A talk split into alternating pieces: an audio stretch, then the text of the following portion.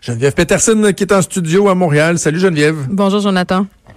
Geneviève, on va on va revenir un instant sur euh, Catherine Dorion, mais pour euh, à, ta demande là, en tout cas.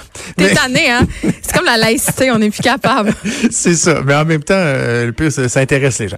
Mais on va partir de Catherine Dorion pour élargir et parler de responsabilité médiatique. Bien de t'entendre là-dessus, vas-y donc. Ben en fait, bon, en, amont de tout ce débat sur Catherine Dorion puis de, de, sa mise à pied, bon, de la station de radio de Québec où elle l'officier à titre de chroniqueur une fois par semaine. Euh, il y a un podcast qu'elle a fait avec Safia Nolin où elle euh, accuse en fait certains chroniqueurs, certains acteurs des médias d'avoir une responsabilité dans la radicalisation de certains individus. Ça, on le sait, on en a largement parlé. C'est sûr que Catherine est allée loin dans ses propos en disant euh, des gens comme Éric Duhem font qu'il y a certaines personnes qui se radicalisent puis commettent des meurtres. Là, je trouve qu'elle a un peu erré. C'est comme de dire que quelqu'un qui regarde un, un, jeu vidéo, qui joue un jeu vidéo où il y a des meurtres, va faire des meurtres. C'est un peu, euh, c'est un peu tiré par les cheveux. Par contre, au niveau de la responsabilité médiatique, j'ai envie de dire que je suis un peu d'accord avec elle dans le sens où c'est vrai que comme ben c'est vrai que comme média et là je parle pas de la radicalisation là, on, on sort ça de l'esprit là comme média, comme puis tu sais, Jonathan, euh, tu as une tribune à LCN, tu chroniques dans le journal de Montréal. C'est un pouvoir énorme qu'on a. Mhm. le pouvoir euh, de choisir nos sujets, de mettre la lumière sur ce qu'on a envie. Tu sais, de, de, on choisit de, de parler de certaines choses, on choisit d'en ignorer d'autres, et on choisit aussi l'angle avec lequel on choisit de parler d'un sujet. Et ça, euh, puis bien humblement là, ça influence certaines, une certaine partie de la population, certaines personnes. Les gens, pourquoi ils lisent les chroniqueurs? Pourquoi ils consomment certains médias. Euh, c'est oui, c'est pour s'informer, mais plus vraiment parce que des chaînes de nouvelles en continu, il y en a plein. on le sait qu'est-ce qui se passe dans la journée, mais on a envie de commentaires pour se faire une tête. On a envie mhm. d'aller lire des gens avec lesquels on est d'accord, avec lesquels on n'est pas d'accord aussi. Et ça, euh, c'est important comme acteur des médias qu'on soit conscient de ça, de ce pouvoir-là et qu'on l'utilise à bon escient. Et tu sais, ça peut aller aussi loin euh, que de la façon dont on traite une nouvelle, de la façon dont on va la titrer aussi. Hier, je voyais passer euh, euh, chez nous une nouvelle sur Elisabeth Rioux. OK? Euh, Who's Elizabeth Rioux? Elisabeth Rioux, c'est cette influenceur euh, qui a environ un million d'abonnés. Elle a, elle est propriétaire, en fait, euh, de la compagnie Oaka, qui est une compagnie qui fait des maillots de bain. OK? Et Elisabeth Rioux, elle est très suivie sur Instagram à cause de son corps. C'est une fille blonde, euh, très, très mince, avec des gros seins et des fesses bien bombées. Tu vois le genre? Une Insta babe. Et euh, Elisabeth Rioux, plus ça va, plus elle est mince, elle est de plus en plus mince, elle est à veille de fondre, OK? Et elle ah est, elle est souvent euh, victime de, elle, parle souvent qu'elle est victime de tin shaming. Le tin shaming, c'est quand on, on, parle, euh, on, dit aux filles qui sont minces qu'elles mhm. doivent être anorexiques et tout ça. Mais Elisabeth Rioux, elle a fait un post Instagram où elle explique en fait que euh, quand elle est malheureuse, elle est mince, très mince, puis quand elle est heureuse, elle prend un petit peu de poids. Et là, elle a mis des photos d'elle avant et après. Et pour vrai, si j'étais une personne qui avait des troubles alimentaires, et j'en ai des troubles alimentaires, j'en ai déjà parlé euh, que je souffre de dysmorphie, mais j'ai pas des troubles alimentaires comme mm. l'anorexie et tout ça. J'ai trouvé, j'ai trouvé euh, le titre de l'article qui était euh, Elisabeth Rioux lance un message d'espoir ou fait un, quelque chose de body positif parce que en fait le, le, but de l'article c'était de dire qu'elle ne ferait pas de régime pour aller à Coachella. Coachella, Jonathan, c'est un festival où beaucoup d'Instagrammeurs se rendent. Mais le traitement de la nouvelle, à mon sens, était un peu irresponsable, un peu problématique, dans le sens où ça peut être vraiment confrontant pour certaines personnes. Mais tu comprends ce que je veux dire par responsabilité médiatique? Puis on écoute tout, puis on aère tout. Tu sais, puis là, je vais faire un lien mm. avec euh, la chronique que j'ai faite sur la fertilité la semaine passée. Ouais. Tu sais, qui a fait beaucoup, beaucoup jaser, puis qui j'ai eu bon, bon nombre de, de courriels à ce sujet-là j'ai choisi mon angle, j'ai choisi la façon dont j'allais en parler. Est-ce que ça, oui, est-ce que ça a eu euh, des répercussions négatives sur les gens qui cherchent à faire financer euh, les traitements de fertilité à 100% par le gouvernement? Je le sais pas. Mais ça avait l'air d'être l'opinion de certaines personnes que c'est un texte toxique pour cette affaire-là. Mais tu comprends, quand je parle de responsabilité médiatique, ça peut aller aussi loin que la radicalisation, évidemment, mais ça peut être aussi dans des petites choses. Fait que je trouve que en tant que média, on devrait réfléchir à ça parfois. On doit réfléchir. En, même temps, il faut quand même être prudent de pas euh, s'abstenir, de, de, de, se censurer pour euh, la marge, pour le 0,5 qui vont mal saisir des fois ce qu'on va dire, qui vont. Tu sais, je, je, vais donner un exemple moi qui me vient en tête. Là, pendant il y a quelques semaines, euh, j'ai été en quelque sorte à l'origine d'un débat assez intéressant sur la comparaison des salaires entre les préposés aux bénéficiaires puis les préposés à la SAQ. C'est moi qui ai amené ça à LCN, ça a été repris, on a fait des tableaux, on a interrogé les gens dans la rue. Et là, ça a comme créé un petit mouvement. Moi, le point que je faisais avec insistance dans toutes mes tribunes, c'était que j'ai rien contre les gens de la SAQ. Exactement. Mais je considère que les préposés aux bénéficiaires devraient gagner plus. Mais s'il y a quelqu'un qui sert de ça pour aller dans une SAQ puis d'envoyer chier un préposé de la SAQ puis dire que c'est rien espèce de scanner de bouteille pas bon, nanana, puis donner de la merde, tu sais, je, peux avoir euh, amener la discussion publique autour de ça, mais que quelqu'un après ça euh, euh, dérape, l'échappe, euh, ah, mais ça, on n'est pas responsable. Et tout ça, ça, tu peux pas être responsable de ça, puis tu peux pas non plus te, te censurer par crainte que ça arrive, tu sais. Non, mais quand il y a de l'acharnement sur certains sujets ou sur certaines personnes ou sur certains groupes, on peut quand même se questionner. sais. Après ça, c'est la, la, volonté de tous et chacun, de chacun des chroniqueurs qui fait son métier de décider sur quel. On a tous des, des, des chevaux de bataille. là. C'est moi la première, puis je pense que c'est important. Mais est-ce que je me censure des fois parce que j'ai peur que mes textes soient mal compris ou mal interprétés? La réponse, c'est oui. La réponse, c'est oui. je ne sais pas si c'est une bonne chose. Parce qu'on vit à une drôle d'époque, Jonathan. Tu sais, mon texte sur la fertilité la semaine passée, où je disais, euh, écoute, dans mon texte, je disais quand même que j'étais très sensible à la question des couples infertiles, que je trouvais ça épouvantable, puis que, tu sais, leur détresse, je la, pas, je la, je la comprends pas parce que je l'ai jamais vécu, mais je suis sensible à leur détresse. Est-ce que je pense que comme État, on doit rembourser à 100 les traitements de fécondation? In vitro? La réponse, c'est non. Je ne pense pas ça.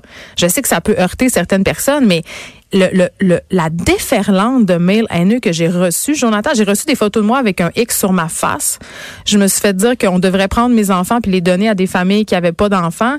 Tu sais, on vit une drôle d'époque, là. ouais, Mais tu sais, dans, dans, tout le débat de Catherine Dorion, là, moi, ce que ce que j'ai pas aimé, c'est que euh, des fois, il y a des débats qui sont plus sensibles que d'autres. Et celui, entre autres, sur la radio de Québec, étant un ancien de la radio de Québec, ayant vécu, euh, tu sais, euh, dans la tempête, la, la, la, la, tuerie de la Grande Mosquée de Québec, et des gens comme Michel Junot Katsuya, qui l'avait échappé ben raide en disant que les animateurs de radio avaient du sang sur les mains, euh, qu'elle soit pas capable de reconnaître qu'elle a été trop loin parce que tu sais, le, le plus loin qu'elle a été, c'était dire directement. Non, mais pas directement. Non, mais pas directement. Donc, elle prétend qu'il y a des gens qui indirectement vont avoir amené quelqu'un comme euh, le tueur de la mosquée de Québec à commettre des tueries de masse, des, des, gestes que moi je, considère comme étant terroristes. Je trouve que c'est lourd en tabac. Ben, c'est comme ça que ça a sorti, mais je pense que ce qu'elle voulait dire, puis là je suis pas dans sa tête, et je le pense aussi, c'est qu'il y a certains acteurs sociaux qui contribuent au climat de haine en jetant de l'huile sur le feu. C'est ça que je pense. Ça, je le pense vraiment. Je pense qu'il y a des gens qui euh, attisent le racisme dans l'espace médiatique sans peut-être trop être conscients. Puis c'est sûr que t'es pas responsable du gars dans le fond de son sol qui se radicalise. Tu comprends? Sauf que dans le climat social dans lequel on est, euh, peser sur le piton du racisme, quand on sait que la question identitaire au Québec en ce moment, c'est, écoute, c'est, tu l'as dit, là, c'est un sujet hyper sensible. Je pense que comme média, on a une responsabilité d'angle, d'essayer de présenter peut-être différents points de vue. Tu comprends? La responsabilité, elle, est, on, peut convenir aussi qu'elle est dans les deux sens. Évidemment, oui. Puis bien sûr, puis j'endose euh, pas les, les, propos de Catherine Dorion. Je trouve qu'elle est allée comme élu beaucoup trop loin. Euh, mais tu sais comme je vois comme des chroniqueuses, Émilie Nicolas, qui est une chroniqueuse au journal Le Devoir. Elle, euh, premièrement, elle, la semaine dernière, sur les médias sociaux, faisait un appel à la désobéissance civile. Mais c'est pas mieux. chroniqueuse, je trouve, était pas mieux. Et là, aujourd'hui, dans sa chronique, elle fait toutes sortes de parallèles avec les décès qui ont lieu en Chine, euh, liés au communisme, liés au... Euh, euh, à, à l'empêchement, si on veut, de, de, de qu'on qu'on fait subir aux gens de pouvoir s'exprimer. Elle parle, écoute, elle parle de des situations dans plein de pays, au Myanmar, les Yéménites, tu sais, des gens qui sont brimés euh, de génocide de façon étatique, et tout, pour finalement ramener ça au projet de loi 21 qui a été déposé par François Legault. Tu sais, dans les dans toutes les directions, il faut éviter les dérapages. Ben, je l'ai pas lu, euh, je l'ai pas lu sa chronique, Jonathan, mais évidemment, la responsabilité, tu as raison, elle est dans tous les camps. Puis je répète, euh, je pense pas. Tu sais, on toi et moi, on sait que quand tu parles en direct, surtout dans un podcast pendant une heure, tu peux te, peut-être qu'elle a oublié là qu'elle était une élue puis que ses propos allaient être repris. C'était évident là, que ça allait mal virer. on va se laisser sur quelque chose de plus euh, de plus léger. Tiens, parle-moi de male breastfeeding. Tu m'as envoyé euh, un truc hier euh, que je trouve assez particulier. Vas-y, décris-nous ça. Ben, je pense qu'il n'y a pas juste toi qui trouve ça particulier. Euh, c'est un truc qui a été publié sur le sac de chips, en fait, euh, dans la section incroyable. Et ce l'est un peu incroyable, puis pas tant que ça en même temps. C'est la firme japonaise Dentsu, puis excuse mon accent japonais, Jonathan, qui a récemment euh, dévoilé. En fait, c'est lors de l'événement South by Southwest, qui est cette espèce de gros mm-hmm. festival techno qui a lieu chaque année à Austin, au Texas. cette firme-là a révélé à la face du monde ce qu'elle appelle Father's Nursing Assist ou, si tu préfères, une espèce de dispositif d'allaitement pour les pères. Donc, euh, je te décris ça vite, vite. là. C'est une espèce de, de sac à dos, mais qui se porte à l'avant. Puis là, tu as deux répliques de sein, mais c'est blanc. là. C'est pas des, une réplique exacte de sein, au bout duquel il y a un nipple en silicone, un mamelon en silicone. Et ça, tu peux remplir ça de lait maternel ou de lait euh, de formule, j'imagine. Et cette affaire-là, ça vibre, euh, ça fait de la chaleur, ça reproduit vraiment l'allaitement tout cas, ça tente de reproduire, parce que moi, je pense pas qu'il y a rien qui peut reproduire l'allaitement maternel, mais, ça tente de reproduire euh, ça. Puis en plus, euh, ça, a des capteurs, parce que c'est japonais, là, Jonathan. Donc, il y a des capteurs pour euh, faire de la documentation. Donc, c'est lié à une app dans ton téléphone. Et là, tu vas pouvoir savoir le nombre de tétés, le, le, rythme de sommeil de ton enfant. Donc, tout ça est très ah. techno. Et ça pose la question, la question, c'est est-ce qu'on a vraiment besoin de ça? Est-ce que les pères veulent accoucher aussi? Et dans le bas de l'article du sac de chips, il y avait un, un sondage que j'ai trouvé très très révélateur. On a demandé, messieurs, porteriez-vous porteriez un tel appareil pour allaiter votre bébé? Et à 75% sur 30, 333 répondants, la réponse a été non, je ne serais pas à l'aise. Ben là, c'est bizarre. Attends, attends. Et là, on a demandé aux filles, mesdames, verriez-vous votre conjoint porter un tel appareil? Et sur 385 répondantes, 72% ont dit non, ce serait totalement ridicule. Et ça, je trouve ça, je trouve ça triste, je trouve ça décourageant. Pourquoi? Ben, qu'est-ce qu'il y a de malaisant? Tu veux que les gars aillent se strapper des, des, des, des boubes en, en plastique pour euh, faire comme si elle était? Ben, je veux pas que les gars se strappent des boubes en plastique pour faire comme si elle était, mais je suis pour toutes les techniques qui, qui font, euh, qui créent du rapprochement entre les pères et leurs enfants. Et je sais, pour avoir eu trois enfants, puis toi aussi, Jonathan, tu le sais que, tu sais, quand ta femme allait, puis que tout d'un coup, elle s'en va prendre une petite marche, puis que l'enfant se met à brailler, puis il veut le sein, puis tu sais, dans le vidéo là, de promotion euh, de cette affaire-là, là, tu vois le père, tu sais, il shake le bébé, là, tu sais, il berce, il essaye toutes les façons pour qu'il arrête de pleurer, mais qu'est-ce que tu veux? La façon, il l'a pas, il l'a pas, le sein, il l'a pas, il l'aura pas, il l'aura jamais. Ben oui, mais justement, le, bébé, c'est d'être collé sur sa maman et mais tout, ça, va lui faire du bien. Si le, papa, le en plastique caoutchouc, là, ça va être correct. mais je sais, mais si, mettons, ce boube en caoutchouc-là, comme tu dis, là, ça peut apaiser le bébé puis donner une plus grande liberté à la mère de ses mouvements. Parce que ça, c'est une affaire qu'on dit pas puis qu'on on n'en parle pas souvent quand parce qu'on fait beaucoup la promotion de l'allaitement. Puis j'ai allaité mes trois enfants puis je suis pro-allaitement. Mais c'est qu'allaiter, c'est un peu un esclavage quand même. Tu sais, il faut que tu sois là, il faut que tu sois là tout le temps. Le bébé veut pas prendre le biberon. Tu tu deviens une sauce vivante. Là. Fait qu'il faut que tu sois prête à t'engager dans cette voie-là. Puis je trouve que ce dispositif-là, ça peut être dans certains cas justement une façon pour la mère d'avoir plus d'indépendance, une façon pour le père aussi de, de, de partager ce lien-là privilégié avec son enfant. Mais tu sais, c'est une bébelle, Jonathan, on s'entend, là, mais est-ce que c'est malaisant? Puis est-ce que c'est ridicule? Je pense. Ah, pourquoi ça te met mal à l'aise, toi? Pourquoi? je me mettrais jamais. Écoute, je vais mettre un, un quoi, faux tu rack, toi, menacé dans... Bon, ah, non, ah. Je, me, je me vois juste pas faire ça parce que c'est pas moi qui Tu te sentirais menacé dans ta masculinité, Jonathan. Je pense que dans chaque situation, on peut s'adapter. Prenons un couple qui décide de pas allaiter pour toutes sortes de raisons. On en a parlé toi et moi. L'acharnement, euh, ça vaut pas grand-chose. Mettons, ça fonctionne pas. Décide d'y aller avec le, le biberon. Ben, à ce moment-là, ils peuvent mieux ou plus équitablement peut-être se partager la tâche. sais. Alors dans le cas mère malade. Une mère lorsque, qui est malade. lorsque la mère allait, mettons moi, ma mère, euh, ma, ma blonde a allaité nos, nos deux enfants, j'étais extrêmement actif et productif pour tout ce qui entourait. Ne serait-ce que la gestion des surplus de lait, des congelés, d'écrire, de nettoyer les tirs, de faire ci, de faire ça, de changer la couche pendant ce temps-là, de préparer les repas. Et les, les, moments où moi je pouvais avoir mon moment à moi avec mon enfant, ben c'était ben quand ma blonde se, se, se reposait d'aller prendre une petite marche toute seule, de me promener toute seule la nuit, me chanter des chansons, etc.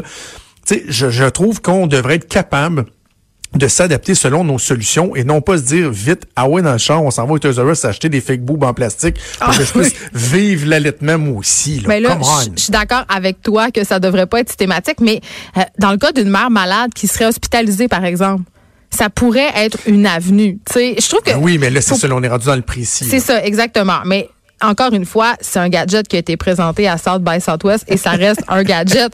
Tu sais, qui a Mais non, besoin mais de là, ça? Les statistiques Ben, c'est ça, tu à un moment donné. La pression. Là, à un moment donné, on en a trop de, de, de chiffres. Je vais te donner euh, un, un- un- je vais te faire un parallèle en terminant. J'avais une montre Fitbit avant. Ah, je suis rendu avec euh, Dieu. une Apple Watch, mais mon- ma Fitbit, elle calculait mon, euh, le nombre d'heures que je dormais Mais ça, de façon très précise. Et la première chose que je faisais en me réveillant le matin, c'était de checker combien de temps j'avais dormi. Et là, ça me donnait un signal si, dans le fond, ah, si, bon, ah, j'ai juste dormi 6 heures. Ah, ça y est, je vais être fatigué. T'avais une pression J'avais trop, c'est ça. Et là, depuis que j'ai mon Apple Watch que je fais recharger pendant la nuit, ça, ça a comme été une désintox.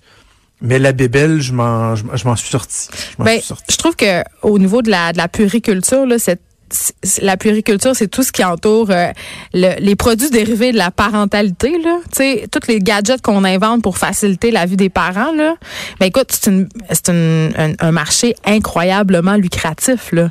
Ben Je veux oui, dire, ben ce oui. sont des gonzillions de dollars et il faut avoir été dans un magasin euh, de, de gear pour bébé une fois dans sa vie pour constater à quel point ça fonctionne sur la culpabilité des parents, cette affaire-là. Tu sais, tu veux le meilleur siège d'auto, celui en titane testé Mhm. Ben oui. par la NASA. Tu le veux, là, parce que si tu l'achètes pas, Jonathan, t'es clairement une mauvaise personne qui veut que son enfant se pète la tête dans un accident d'auto. C'est clair. Et voilà. on a Donc, c'est un peu, ça participe à ça, ce type de gadget-là, d'une espèce d'obsession du contrôle, de, de donner ce qu'il y a le mieux, de le documenter, tu sais. Voilà. Hey, Geneviève, c'est tout le temps qu'on avait. Je te remercie. On se reparle euh, la semaine prochaine. On t'écoute euh, demain matin, 9h avec Vanessa. Ben, Merci. Bougez pas, on revient.